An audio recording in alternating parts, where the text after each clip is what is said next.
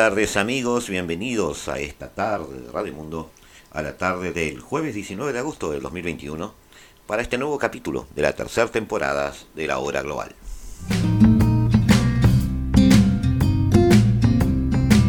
Rumbo a la segunda quincena de agosto, donde como ya hemos anunciado o hemos sugerido por lo menos, vamos a estar con algunos invitados en forma cuasi permanente analizando región por región la geopolítica del planeta. Hoy en particular haremos algunas referencias a eh, esa tan mentada ruta de la seda eh, y los problemas que encuentra en su elaboración, en el camino de su eh, persecución hacia la realidad, relacionándola con dos estudios, dos, dos, dos, países de estudio, digamos, Sri Lanka y Etiopía. a ese respecto haremos mención a algún informe en particular y un estudio ya publicado, donde sacaremos algunas conclusiones. Luego trataremos de analizar en qué punto está este, este nuevo intento de diálogo de, de la clase política venezolana y en ella incluimos tanto al gobierno como a la oposición. Y este, finalmente haremos algún repaso de algunos aspectos latinoamericanos eh, de actualidad y por supuesto eh, sobre el final del programa eh, haremos alguna mención a estos primeros días del gobierno de Pedro Castillo en Perú. Pero ahora a lo que venimos. Aquí empieza la hora global. China celebra el primer foro de la nueva Ruta de la Seda, un ambicioso plan internacional de inversiones, especialmente en infraestructuras, con el que el presidente Xi Jinping quiere pasar a la historia. El foro ha reunido a 29 dirigentes internacionales, además de representantes de organismos multilaterales como el FMI o el Banco Mundial. En su discurso de apertura, Xi propuso crear un mecanismo de coordinación global de políticas de desarrollo. En un momento en el que los estados son interdependientes y que las amenazas globales no cesan, ningún país tiene la capacidad de permanecer aparte ni de resolver solo los problemas a los que se enfrenta hoy el mundo, dijo. Muchos historiadores han sugerido a lo largo de los siglos que la humanidad había alcanzado la forma definitiva del sistema de gobierno. Los sistemas internacionales han ido variando desde consagrar una red de ciudades-estados, las antiguas poligriegas, pasando por imperios, sean terrenales o espirituales, hasta llegar a proponer los estados-nación de Westfalia en 1648 como síntesis adecuada para la administración del poder. A partir de allí, esa matriz estandarizó el problema y las relaciones entre los estados pasaron a ser el dilema a solucionar, más que la configuración interna del poder en cada nación. Muchas guerras, algunas de alcance mundial, fueron desestimulando el análisis militar y lentamente poniendo la economía en el centro de los debates y la imaginación de alternativas. Hubo momentos de cómoda aceptación de un statu quo e imposición del concepto occidental de perfil democrático, republicano, liberal, con énfasis capitalistas en el manejo de estrategias de desarrollo. La idea del fin de la historia de Franklin Fukuyama del año 92 parecía atractiva. Sin embargo, el siglo XXI vuelve a desafiar el concepto de fin de la historia, ya que el modelo de democracia liberal y economía de libre mercado que parecía indiscutible está hoy en día en entredicho. El mundo experimenta un cambio en su equilibrio de poder. Las fuerzas demográficas, económicas y políticas emergentes están reconfigurando el escenario geopolítico y económico mundial, desafiando la economía unipolar de los Estados Unidos de América vigente durante los últimos 30 años, aunque debemos acotar que desde el año 2007 Rusia se ha bajado un poco de, ese, de esa carrera, eh, de esa aceptación eh, unipolar de, la distribución de poder. Esta nueva dirección, que pretende sentar las bases de un sistema multipolar, tiene como principal exponente a la República Popular China. El régimen de Pekín es eh, único hasta ahora en la historia y en la actualidad el liderazgo del presidente Xi Jinping y la orientación de este, la, la República Popular China en sí, están en el centro del debate internacional, analizando posibles estrategias, tanto de asociación como de enfrentamiento a este país. Sin embargo, lo que podría llamarse el éxito de China, y si ésta se convierte realmente en una alternativa real, es decir, está instalando de alguna manera un nuevo sistema internacional de relacionamiento comercial, este, no depende exclusivamente de lo que haga Xi Jinping o de las políticas internas del país.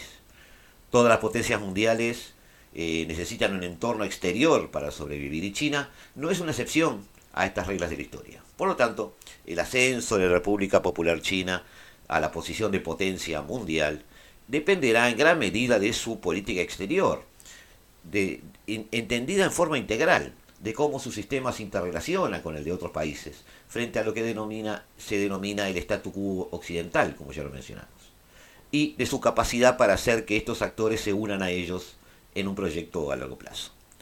Bajo este concepto, la narrativa del renacimiento chino, el sueño chino y el concepto de una nueva ruta de la seda, o iniciativa de la franja y de la ruta, que son como se ha denominado o se ha dado a llamar, están adquiriendo nueva importancia. Muchos analistas hoy se preguntan, y las preguntas son válidas, ¿conseguirá China construir un modelo económico internacional alternativo? ¿Ha demostrado ser resiliente hasta ahora? La influencia china ya está presente en varios países y convendría buscar casos de estudio, de, casos de test, donde podamos sacar conclusiones de la aplicación del modelo exterior chino. Para eso es muy útil un reciente informe publicado en la revista Ocronos, eh, supervisado por Miguel Otero Iglesias, un investigador asociado del Instituto para la Unión Europea y Asia, School of Management de París, eh, que pretende responder y abordar la interacción del modelo chino, el modelo político-económico de la República Popular China, con en particular la República Socialista Democrática de Sri Lanka y la República Democrática Federal de Etiopía. Eh, se utilizan estos análisis básicamente por tres razones según este estudio. En primer lugar, China es en sí misma una potencia emergente y está rodeada en términos geográficos principalmente por otros estados emergentes.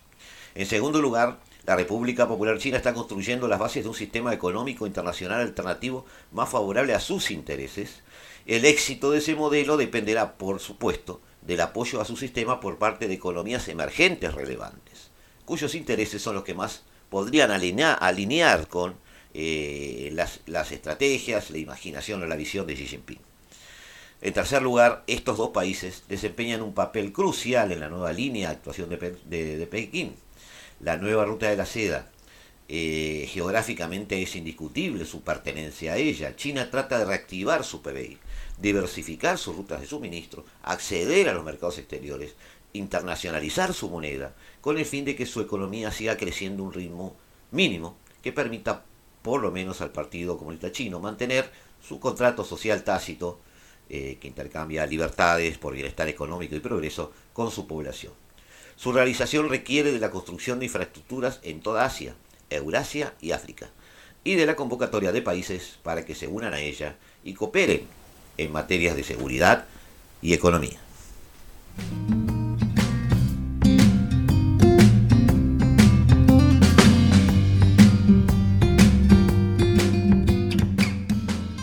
Sri Lanka se ubica a lo largo de la ruta marítima de la seda del siglo XXI, una iniciativa que China propuso hace cinco años. Un puerto en la costa sur de la nación isleña está en camino de convertirse en uno de los más grandes de la región. CGTN visitó Jambatota y nos trae los detalles.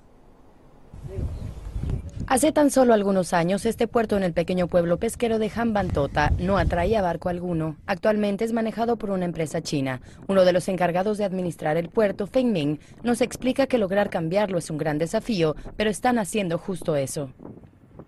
Sri Lanka tiene una base industrial bastante débil, de modo que hay muy poca demanda internacional. Poco a poco estamos desarrollando este puerto. Continuamos contactando a mercados y clientes potenciales para expandir nuestro volumen. Para la economía estancada en Jambantota, un puerto desarrollado es como ninguna otra industria que haya llegado al pueblo.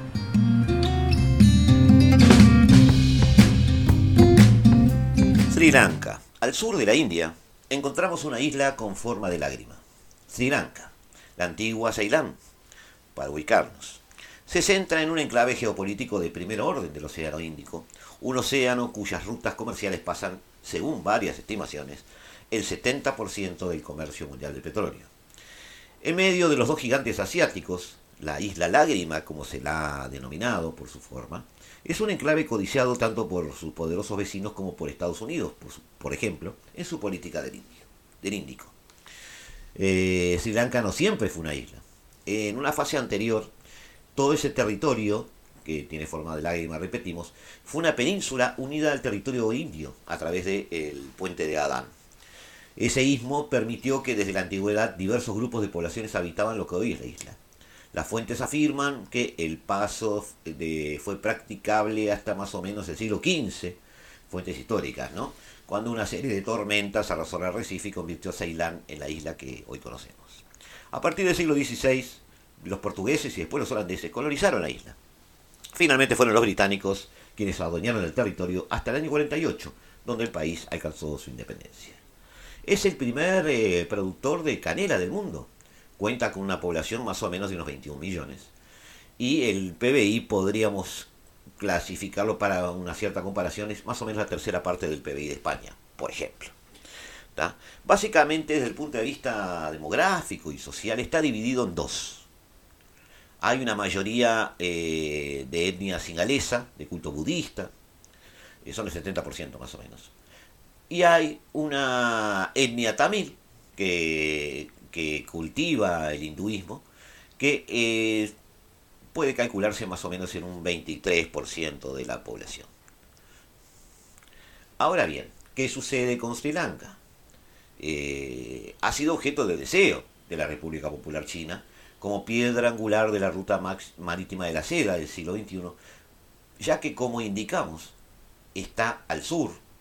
Por allí este, tiene una, una posición privilegiada para el comercio marítimo con Oriente Medio, con África, con el Golfo de Bengala. Y además ha visto la, la oportunidad china de establecerse en un enclave inmediatamente cercano a la India, su gran competidor geoestratégico en el sudeste asiático y en el Océano Índico. La República Popular China aumentó su participación en Sri Lanka con el gobierno de Mahinda Rajapaksa entre el 2005 y el 2015. Desde entonces, proyectos de todos los sectores han sido objeto de interés y financiación china aunque la industria en la que China está más interesada y ha invertido más, es en la infraestructura de transporte marítimo. Una industria estratégica que responde a los intereses nacionales del país, lo que evidencia cómo el gobierno orienta las políticas empresariales. En buen criollo, amigos, India quiere establecer en Sri Lanka un nodo de eh, infraestructura logística marítima. El Centro Financiero Internacional de Colombo, adjudicado a China, eh, sin concurso público, por ejemplo, es un gran ejemplo de cómo el gobierno chino se ha sabido mover en los entresijos de los lobbies gubernamentales. Además, la empresa china también se le adjudicaron eh, casi un kilómetro de terrenos anexos, hasta no determinar, sobre lo que Sri Lanka no tiene soberanía. La inversión inicial fue de unos 1.500 millones de dólares, pero se espera que la segunda fase alcance alrededor de los 13.000 millones de dólares. Este proyecto también se basa en la anterior ampliación del puerto de Colombo, que se inició en el 2008. Como vemos, el avance sobre la infraestructura logística de los puertos es una piedra angular de la, este, de la estrategia inmediata china para establecer nodos de apoyo para sus flotas mercantes. Aquí viene un caso paradigmático, un caso que se repite, por ejemplo, en Nigeria, que analizaremos en algún otro momento, donde eh, China, por ejemplo, este, inició en el año 2008 el desarrollo del puerto de Ambantota, eh, también llamado Puerto a Ninguna Parte, proyecto personal del entonces presidente de Sri Lanka. Eh, la construcción se adjudicó también, por supuesto, a empresas chinas. El coste ascendió a 1.400 millones de dólares, de los cuales el Banco de China, el Exim Bank, ha financiado el 85%. El fracaso del proyecto fue estrepitoso. Al estar en una, en una de las rutas eh, marítimas más transitadas, solo logró atraer unas decenas de barcos al año. Pero la inviabilidad económica del proyecto y la incapacidad del gobierno de Sri Lanka para poder pagar su deuda hizo que se llegara a un acuerdo en el que el puerto y 60 kilómetros cuadrados alrededor serían arrendados a China. Ah, perdón, no solo a China, en particular este, al holding de puertos mercantes de China, que es una mega empresa este, a cargo del gobierno chino y que se encarga de este tipo de infraestructuras, durante los próximos 99 años. Es decir, China, más allá de ese proyecto fracasado, no lo utiliza como tal, sino que ese puerto por 100 años prácticamente va a ser un puerto chino en Sri Lanka, al sur de la India. Bueno, un buen punto, dirán ustedes, se movió China bien, pero hablamos también de la incapacidad eh, de Sri Lanka. Eh, sí, también debemos sumar un tercer proyecto, que es la construcción del aeropuerto internacional cuya construcción también fue asumida por China y el Exim Bank, aportando 200 millones de dólares. También debemos sumar el proyecto de autopista del sur y su posterior ampliación que conecta las ciudades desde Colombo hasta Matata y Jamantota. Esa autopista también fue ejecutada por capitales chinos y financiada parcialmente por el Exim Bank, que aportó allí, en este caso, casi 280 millones de dólares. No todos estos proyectos tienen el mismo objetivo, y aquí viene el kit de la cuestión de este combo. La mayoría de estas inversiones se canalizan a través de subvenciones, como ayuda exterior al desarrollo, préstamos sin intereses y préstamos concesionales. Su origen varía. Los fondos pueden proceder directamente del gobierno chino, de entidades bancarias, normalmente es el Exim Bank, o el China Development Bank, o si no el Industrial and Commercial Bank of China, dependientes de la Comisión Central de Asuntos Financieros y Económicos, y en última instancia del secretario general del Partido Comunista Chino. O en algunos casos, también, y eso se ha constatado, de origen totalmente desconocido. En la mayoría de los casos los proyectos son ejecutados por empresas chinas, a través de acciones público-privadas o joint ventures con empresas o organismos locales. De este modo, el Partido Comunista Chino garantiza la financiación y las obras de sus propias empresas nacionales. Además, Sri Lanka lleva mucho tiempo respondiendo positivamente a las iniciativas propuestas por la República Popular China, adhiéndose a la Comisión Conjunta Sino-Lanka para la Cooperación Económica y Comercial, Consejo de Cooperación Empresarial Sri Lanka-China, la nueva Ruta de la Seda en el 2015, Banco Asiático de Inversión y demás. Además, ambos comparten la membresía al Banco Asiático de Desarrollo, una especie de BIT asiático para que nos entendamos, y actualmente está conversaciones para un acuerdo de libre comercio eh, entre ambos países. La gran preocupación del bloque occidental y obviamente de la India es que China utilice los puertos y las tierras que ya tiene en concesión, ahora ya bajo su total dominio, no solo para fines comerciales, sino para actividades eh, obviamente militares y de inteligencia. ¿Qué impacto tuvo esto en Sri Lanka? Esta especie de entrega comercial y estratégica a los designios chinos. Eh, según el Banco Mundial, según el anhelo estadístico de China y según el Banco Central de Sri Lanka, durante la última década la balanza comercial de Sri Lanka ha sido negativa, manteniéndose en aproximadamente un 11% del PBI. Los datos también muestran que la República Popular China ha aumentado su importancia como socio comercial de Sri Lanka, eso sí, representando el 40% de la balanza comercial en el 2017 y el 36% en el 2007, es decir, ha subido casi un 5%. Los datos del Banco Mundial ponen de manifiesto dos hechos. En primer lugar, Sri Lanka ha aumentado su dependencia de la deuda externa, eh, dentro de la cual obviamente se encuentra el factor China. Y en segundo lugar, estas cuentas revelan que Sri Lanka está sumido en una crisis de deuda que no es exclusiva de su relación con la República Popular China, aunque se ha acentuado con ella. De acuerdo con las dimensiones macroeconómicas analizadas, eh, se puede concluir que China ha aumentado su importancia para Sri Lanka como inversor, como acreedor y como socio comercial. De ahí que la dependencia económica de Sri Lanka respecto a la República Popular China haya aumentado. Esto junto con el estado de cuentas nacionales de Sri Lanka, nos lleva a pensar que efectivamente Sri Lanka ha caído en lo que se denomina una trampa de deuda. No necesariamente por lo que representa la, República Popular China sobre su deuda, sino por la naturaleza de algunos de los proyectos ejecutados, que han resultado no ser económicamente viables por ahora, pero han tenido la utilidad para China de ser la herramienta por la cual consigue nodos de infraestructura en el terreno. Algo similar, amigos, es lo que eh, ve en horizonte o puede ver en el horizonte un país que conocemos mucho y que está cerca nuestro, como es Ecuador. Aparentemente, y según algunos analistas, está cayendo en ese tipo de trampa. Xi Jinping afirmó que su nueva fórmula de política exterior sería mutuamente beneficiosa. Sin embargo, de momento, no resulta evidente el beneficio mutuo para el caso de Sri Lanka.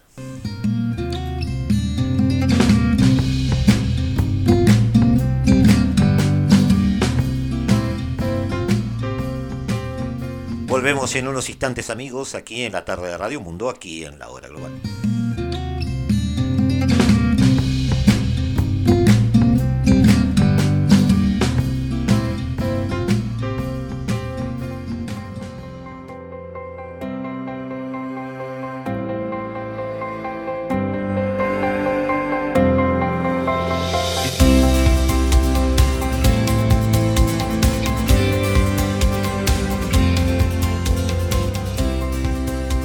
Desde el paralelo 35, la hora global.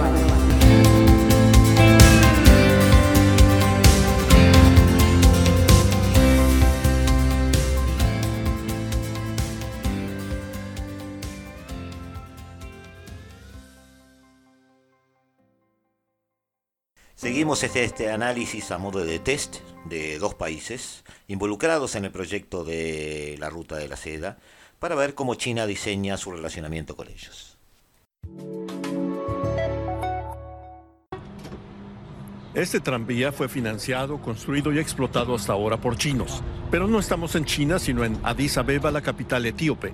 El tranvía es el primer proyecto de transporte de cercanías de este tipo en África. Las inversiones chinas en la infraestructura forman la base del ambicioso plan de desarrollo de Etiopía. Así se crea empleo y el país aumenta su capacidad tecnológica.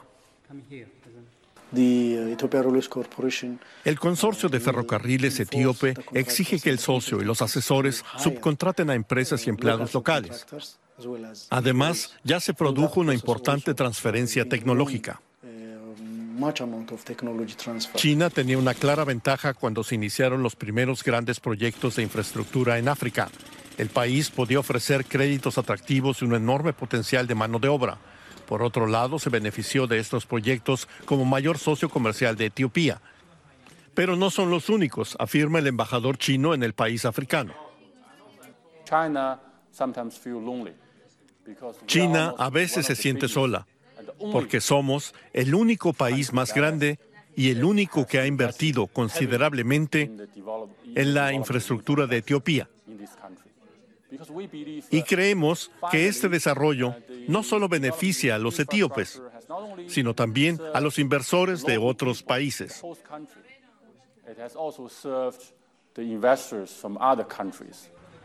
¿Qué pasa con Etiopía? Bueno, allí en Etiopía eh, yo tengo un problema. Ustedes quizás a esta altura ya vieron el mapa y me dirán que estrictamente Etiopía podría eh, no formar parte de la ruta de la seda, o la iniciativa de la franja de la ruta, como queramos llamarle. Pero es un país que resulta fundamental para proteger los intereses de un pequeño país, Djibouti, que efectivamente forma parte de la ruta de la seda, así como la defensa de la libre circulación marítima por el Mar Rojo, entrada al canal de Suez, y donde China ha construido su primera base militar de ultramar. En segundo, lugar, Etiopía es un país estratégico para la penetración y el control del noreste y el centro de África. Además de su situación privilegiada, es el segundo país más poblado de África, alberga la sede de la Unión Africana y cuenta con una historia de independencia y africanidad como nosotros ya hemos mencionado en dos, en dos artículos en dos programas anteriores de la hora global, donde hicimos referencia en el primero a la influencia o la pertenencia de Etiopía a ese gran problema de, África Central que es el Sahel. Eh, y otro programa hace poco donde desterramos algunos mitos y leyendas sobre la este, incapacidad africana de construir su propio destino. Eh, Etiopía además vivió un pasado reciente entre el 78 y el 91 cuando cayó la Unión Soviética. Este, donde un régimen marxista-leninista de terror rojo bajo la flera influencia de la Unión Soviética eh, cayó inmediatamente después de la disolución de la Unión Soviética y fue sustituida básicamente en su influencia por la República Popular China. Desde el inicio del periodo de influencia china, el régimen político de Etiopía adoptó una democracia parlamentaria aunque de facto siguió siendo de un partido único bajo el gobierno del llamado Frente Democrático Popular de Etiopía, eh, formado a partir de una unión de distintas etnias este, que están allí, este, que están en el terreno, digamos, que habitan ese, territorio. Eh, el nuevo régimen político eh, tuvo como líder a Meles Zenawi, este, y más o menos siguió los mismos patrones ideológicos del anterior, hay que ser sinceros aunque con características que lo alineaban más bien a una estrategia de Beijing. Por ejemplo, durante la época del 90 se inició un periodo de reformas económicas que condujeron al abandono de la economía dirigida por el Estado tipo soviético para pasar a una economía de mercado casi libre en la que el Estado se reserva sectores estratégicos para sí mismo y otros sectores esenciales para sus ciudadanos, es decir, el sistema chino. Etiopía desempeña un cuarto papel para China además. Eh, Etiopía es de carácter estratégico comercial porque es clave para su penetración en el mercado africano. Etiopía tiene un mercado desarrollado, tiene excelentes relaciones mercantiles, comerciales con todo el resto de África, es un país eh, que lidera y un país referente en el centro africano, pero además es un gran puente desde el punto de vista del lenguaje comercial hacia el sur, hacia Sudáfrica, hacia República Centroafricana, hacia todas aquellas eh, repúblicas del sur que están más alineadas a un pasado colonial y a una economía de libre mercado. Eh, China ve en Etiopía una nueva fábrica de productos baratos, además, para satisfacer la demanda africana. Tiene una muy buena población en el sentido del número, pero también en el sentido de la posible calidad luego de una política de educación mínima. En consecuencia, la República Popular China intenta externalizar a Etiopía aquellas fábricas que ya no resultan competitivas en territorio chino y cuya oferta es demandada en África. Es decir, una globalización a la China. Por último, Etiopía, como potencial, potencia regional, tiene un papel fundamental eh, para la política china de extracción de recursos. Esta economía emergente, este, donde está se puede acceder fácil, fácilmente al petróleo de Sudán, país que también hemos analizado, y a la inmensa riqueza mineral de, mineral de África Central, sobre todo la República Democrática de Congo. Por todo ello, eh, está sucediendo en África algo que nosotros occidentales tenemos problemas en ver para analizar nuestros mapas. Estamos acostumbrados a ver África accediéndola desde el Atlántico. China está llegando a República del Congo desde el Pacífico mejor dicho, desde el Índico. Por todo ello, la República Popular China ha participado en innumerables proyectos en territorio etíope, siguiendo las mismas reglas y el mismo proceso de financiación que vimos en Sri Lanka. Por ejemplo, el proyecto ferroviario Addis Abeba-Djibouti, que es posible eh, y además quizás sea el proyecto chino en Etiopía que más ha llamado la atención de la comunidad internacional. Ese ferrocarril tiene como finalidad básica el transporte de mercancías y se ha convertido en un elemento crucial para el desarrollo del país, ya que permite a Etiopía obtener un acceso indirecto al mar, clave para su comercio. El proyecto del tren ligero de Addis Abeba también ha causado admiración a la población local por su utilidad. Siempre está presente, por supuesto, el Exim Bank de China, financiando todo esto. China además ha participado en proyectos de centrales eléctricas, eh, la gran represa del Renacimiento etíope del año 2011 fue apadrinada y manejada bajo el paraguas no solo financiero, sino técnico de la República Popular China. Eh, es el mayor complejo hidroeléctrico de África, una vez que se termine. Eh, el curso del Nilo Azul ha suscitado numerosas preocupaciones en africanos vecinos porque esta represa puede alterar el mismo. Obviamente además se resentirá este, durante el tiempo que tarde de llenarse la presa, para lo cual se ha propuesto llenarla muy gradualmente. Así no afecta no solo la calidad de vida, sino el sistema de cultivos este, de los países circundantes.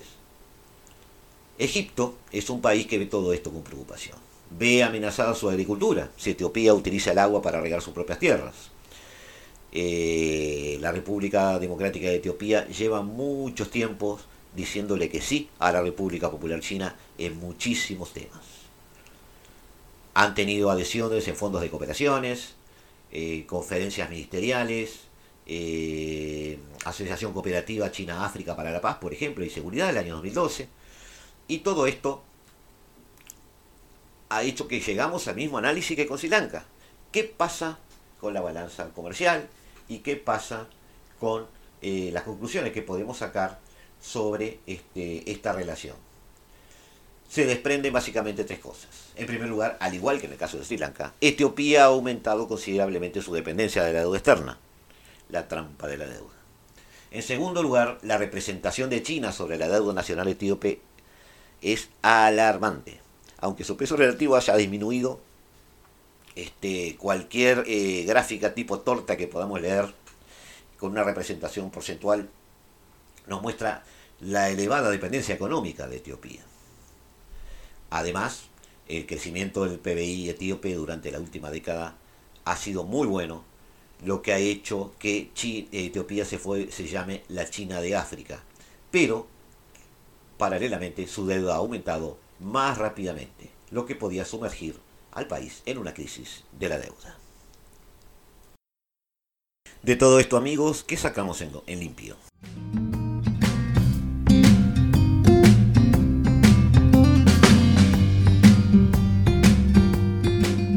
Quizás ustedes que ya nos conocen, nos han escuchado hablar en varias mesas internacionales y en varios centros de debate, eh, debemos reconocer que la participación de la República Popular China en el comercio internacional ha pasado de un 7 y pico por ciento ya por el 2008 a, eh, vamos a tomar números prepandemias 2018, cerca del 12%, eh, según, según cifras del Banco Mundial. Y tomamos también las estadísticas oficiales chinas.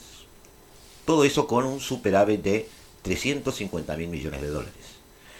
También el éxito generó un progreso económico interno. El PBI de los chinos ha aumentado un 280% en la última década. O mejor dicho, en una década desfasada, si tomamos el 2008 al 2018.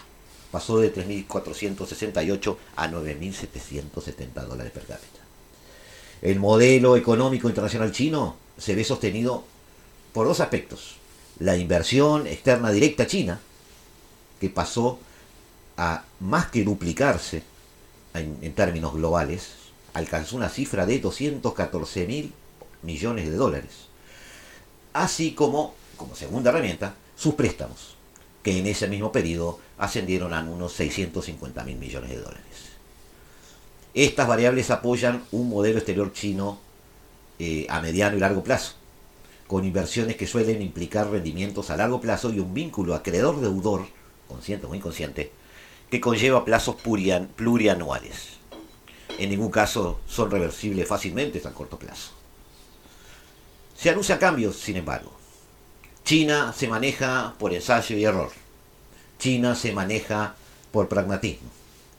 La pregunta es si el éxito alcanzado hasta ahora es mantenible en décadas futuras. Básicamente, la, la historia nos ha enseñado que eh, los países emergentes hacen que su bandera vaya detrás del comercio. El comercio es el que los va guiando. Esa forma de actuar implica una amenaza para el modelo comercial occidental y su influencia global. Eh, y realmente no, no podemos creernos la, el argumento intelectual chino de que solo están recuperando en el orden internacional lo que históricamente les corresponde.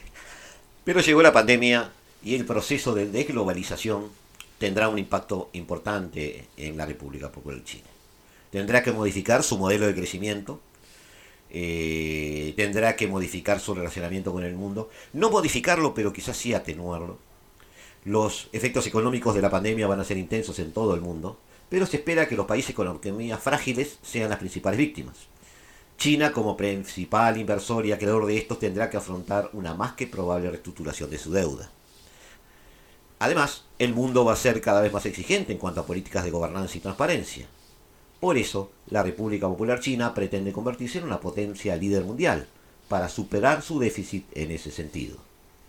China tiene una creciente presencia internacional, pero sus problemas internos siguen siendo la principal prioridad de sus dirigentes. Las fortalezas inherentes al mismo sistema son a su vez sus mayores problemas, sus mayores debilidades. Estos casos de estudios no hacen más que profundizar la pregunta de siempre. ¿Estamos frente a un país destinado a dominar el mundo o simplemente un ídolo con pies de barro?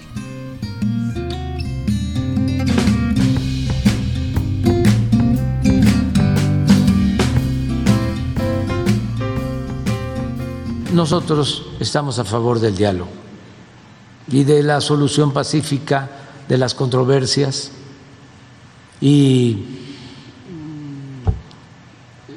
Nos gustaría que se llegara a acuerdos y que no se utilizara la fuerza por el bien del pueblo hermano de Venezuela. Le diría a usted que México siempre ha sostenido la posición de que debía promoverse un diálogo entre las partes que corresponde a las y los venezolanos determinar el futuro de su país y México ha aceptado ser la sede de, esos encuentros, de esos diálogos, pero México no es parte de los diálogos, ni aspira a hacerlo. Es un diálogo entre venezolanas y venezolanos. Y por lo que sabemos hasta esta fecha, ya, ya terminó una primera fase de esos diálogos y después van a haber otros. Y México ha garantizado que será, continuará siendo un, país respetuoso, eh, solidario y neutral en esas conversaciones. Nuestro ánimo, nuestro objetivo estratégico, y aquí creo que hablamos por otros países de la comunidad latinoamericana y caribeña, es que ojalá haya una serie de acuerdos que permitan que Venezuela pueda continuar su camino sin sanciones y con eh, plena eh, reconocimiento de toda la comunidad internacional. Y ojalá que eso se logre.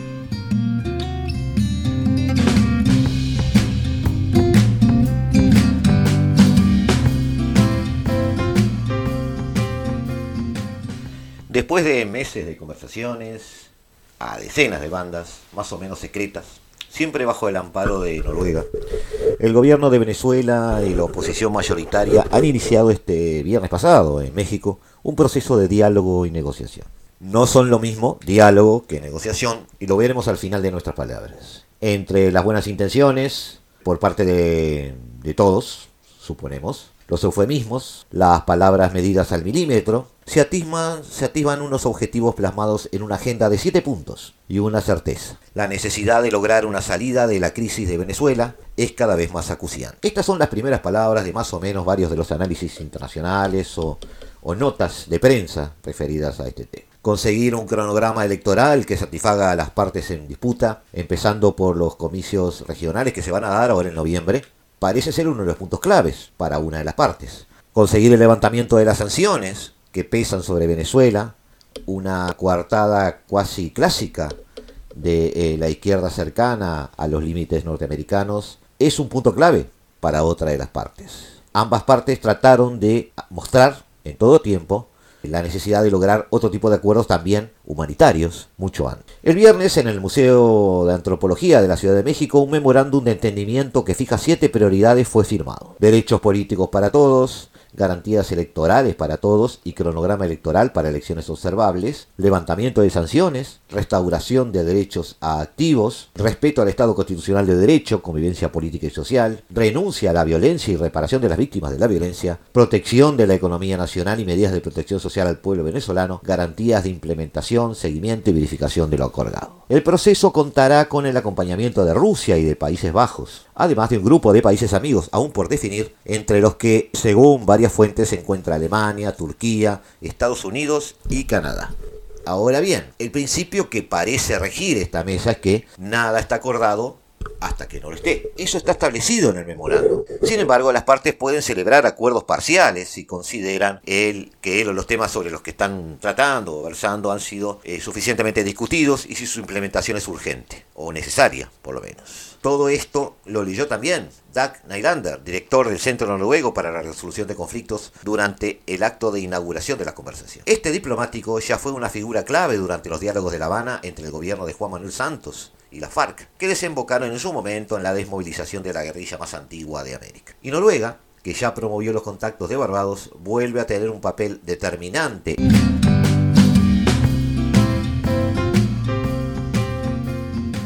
En estas horas, un artículo de Jordana Timmerman, periodista y editora argentina, este, publicado en el New York Times, eh, creo que en el día de ayer, a ver si de ayer, este, ha sido reproducido por varios este, otros periódicos y medios internacionales.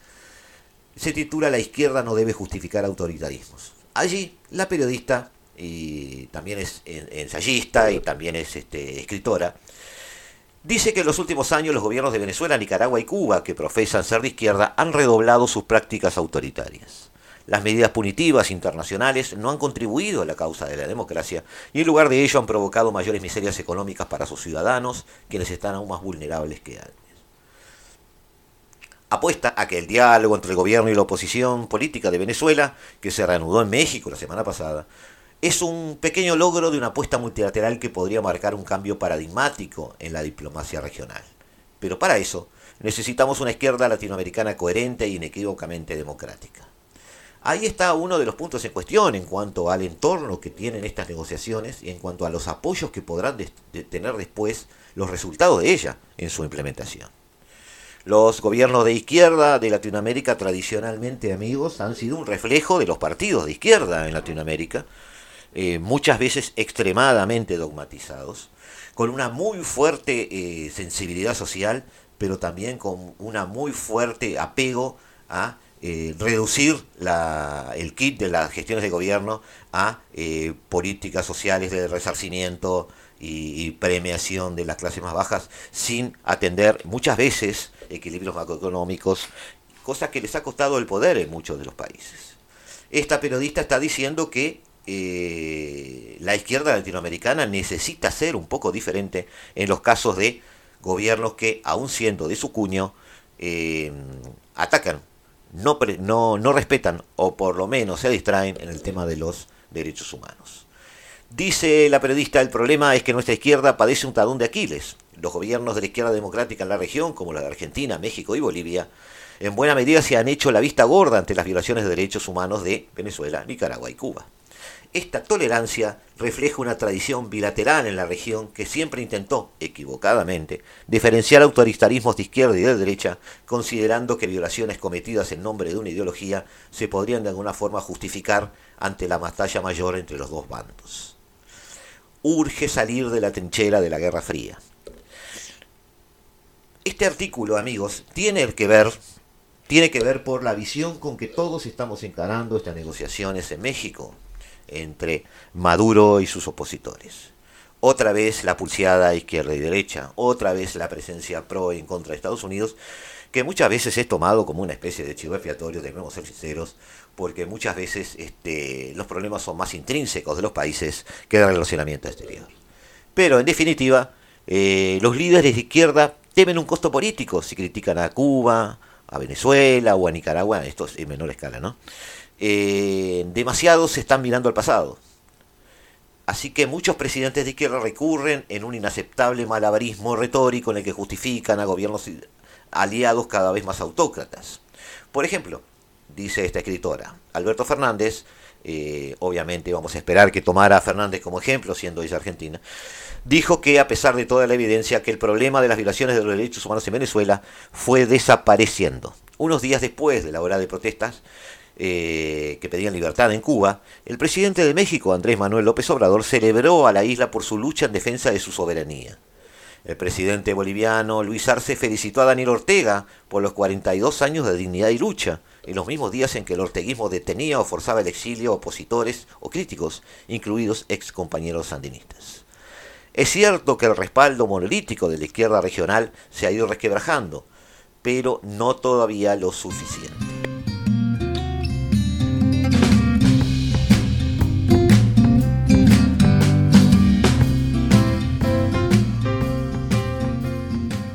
Pero este doble rasero no es potestad de la izquierda. La comparte también líderes de derecha, que se muestran preocupados por situaciones como la cubana, pero no por la represión violenta de manifestaciones igualmente legítimas y ciudadanas en Chile o Colombia. Casi ni escucharon los reclamos sobre masacres que se atribuyeron a las fuerzas de seguridad bolivianas en el 2019, menos aún las irregularidades electorales en Honduras. Esa ceguera o cinismo parece tampoco tener banderas. Los ideales requieren la denuncia de violaciones de los derechos humanos independientemente del diente político. América Latina se debe un esfuerzo de maduración. Se debe a utilizar también esa maduración en este tipo de negociaciones que se llevan a cabo en México. Quizás la nueva presencia, además de Joe Biden en la Casa Blanca, evite que se torpedee este tipo de proceso de negociación como se hace hizo en República Dominicana o en Barbados con anterioridad. Los eh, pesimistas eh, también están presentes.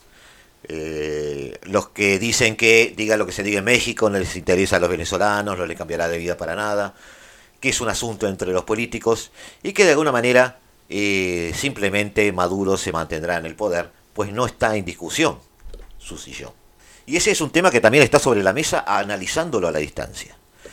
¿Esto es un diálogo o es una negociación? En una sociedad democrática, amigos, la ciudadanía tiene sus derechos legales, políticos y sociales.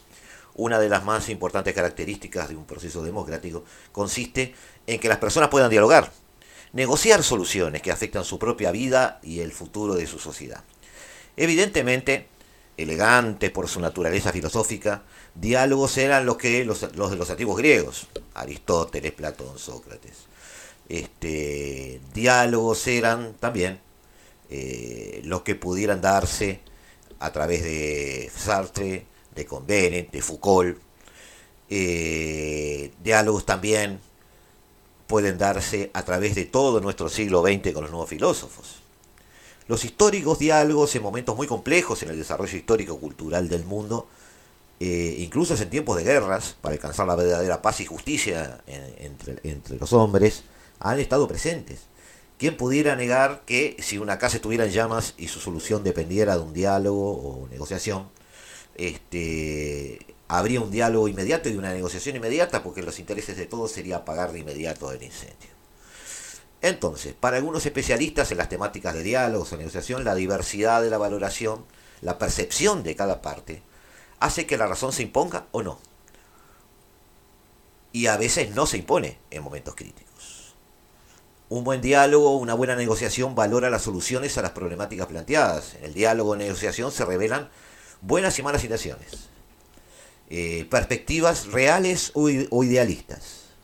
Aunque el que espera desespera, todo diálogo o negociación es una discusión o contacto que germina con intención de alcanzar un acuerdo inmediato según la crisis.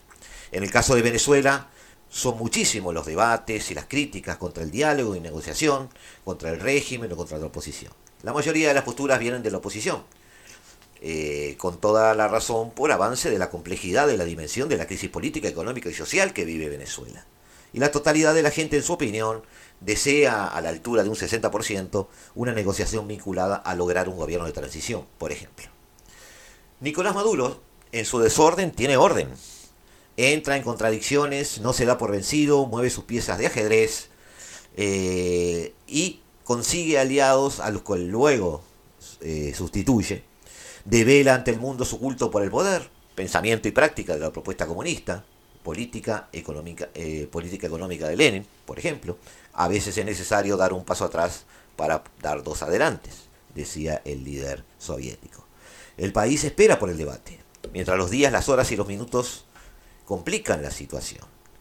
Una configuración de pobreza que alcanza el 90% y donde el 15% de los venezolanos comen basura.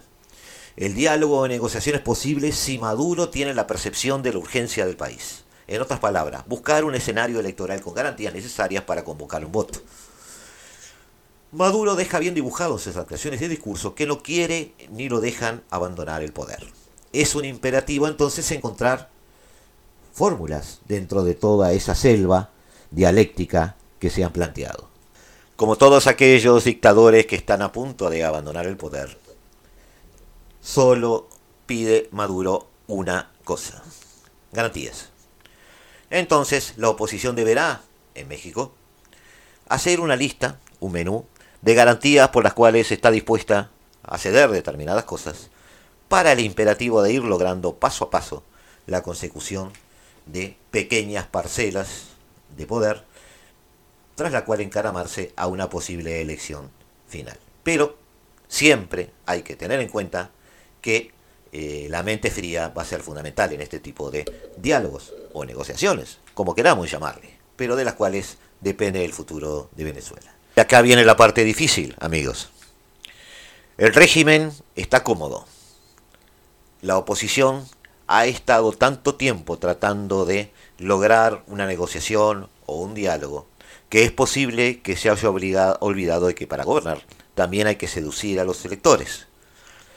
Hoy los electores en Venezuela no tienen en la oposición, que está negociando en este momento en México, todas sus fichas puestas. Más allá del que se vaya Maduro, no aparecen sobre el papel eh, propuestas concretas. Una cosa es lograr una transición para reconstruir el país.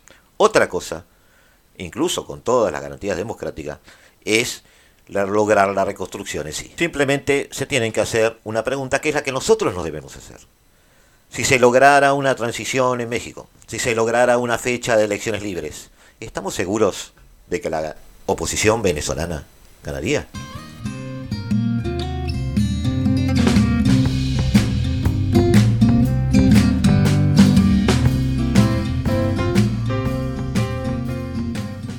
Instantes amigos volvemos aquí al paralelo 35 al 1170M de vuestro dial a la hora global.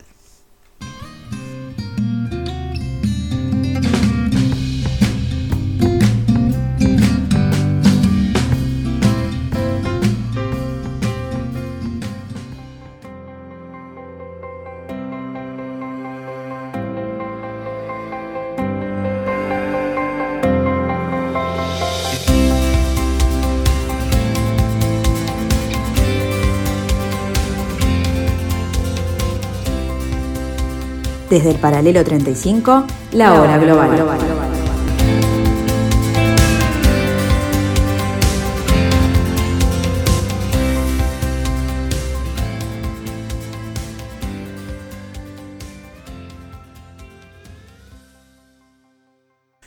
Pedro Castillo asumió la presidencia del Perú con la idea de transformar el Perú. Sin embargo, se está encontrando con más problemas o piedras en el camino de los que imaginó. El maestro de escuela, casi sin preparación para su cargo, prácticamente ha vivido una crisis diaria desde finales de junio. La prematura renuncia de su canciller, Héctor Bejar, un sociólogo que había señalado que la Marina de Guerra como, causante del inicio del terrorismo en el país, en lugar del grupo maoísta Sendero Luminoso, añade aún más leña al fuego.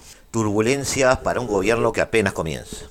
Las continuas polémicas en las que se vive envuelto junto a su, eh, su gabinete que aún no ha sido ratificado por el Congreso, han provocado que el presidente peruano más impopular al inicio de su mandato de los últimos 20 años tenga que atender ahora un recambio en la Cancillería. Castillo se ha topado esta vez con el ejército, un poder fáctico dentro del Estado. La designación como ministro de Exteriores de alguien que en el pasado había sido ambiguo sobre el papel de los militares en su guerra contra Sendero Luminoso había provocado algún arqueo de cejas. A eso se le sumaba que Bejar, de 85 años, había sido guerrillero del Ejército de Liberación Nacional. La Marina contestó con un comunicado demoledor, en el que calificaban las palabras de Bejar como una afrenta. El Congreso comenzó a moverse para aplicar una moción de censura. Bejar se quedó, en cuestión de horas, en una posición de debilidad. Castillo práctico lo ha dejado caer. La oposición ya había sido muy dura con la denominación de Bejar, aunque había pasado desapercibido por todas las críticas que recibió eh, Guido Bellido como primer ministro. Eh, incluso sectores de izquierda que habían apoyado a Castillo durante la campaña. Bellido representa el ala radical del Perú Libre, el partido bajo cuyas siglas se presentó el profesor de escuela en las elecciones. El líder de ese partido, Vladimir Cerrón, no pudo presentarse por una condena por corrupción y pidió a Castillo que fuera en su lugar. La inestabilidad del gobierno le pasa facturas en las encuestas. De acuerdo a los estudios de Ipsos Perú, Castillo arranca con menos popularidad, 45%, que los últimos cuatro presidentes que ganaron en las urnas. Tres de ellos han pasado por prisión y el cuarto se suicidó cuando iba a ser detenido. La cercanía de Cerrón no favorece a Castillo. El 40% de los peruanos cree que es él en realidad quien toma las decisiones importantes. Y el 57% está convencido de que Bellido le hace más caso a Cerrón que al propio presidente. Y ahora el Perú corre el mismo peligro que nosotros habíamos anotado, amigos, antes de la elección final. Y donde, perdón, los dos eh, candidatos que disputan la segunda vuelta no superaban el 20% cada uno de los votos. Nos enfrentamos a un Perú que se está enfrentando también a su vez a un callejón sin salida desde el punto de vista político. En el terreno estamos frente quizás al peor de los conceptos, una democracia parlamentaria en el peor de los sentidos. Las decisiones se toman en el Congreso en bancadas divididas en una especie de olla de grillos donde, donde prácticamente van a gobernar los gritos más que los razonamientos. En el horizonte o una fragmentación tal que haga otro pedido de vacancia posible para la renuncia de Castillo o quizás una deriva autoritaria que lleve a Castillo a transformarse en otro ícono más de la mala adecuación de las clases políticas a los sistemas republicanos democráticos de nuestro continente.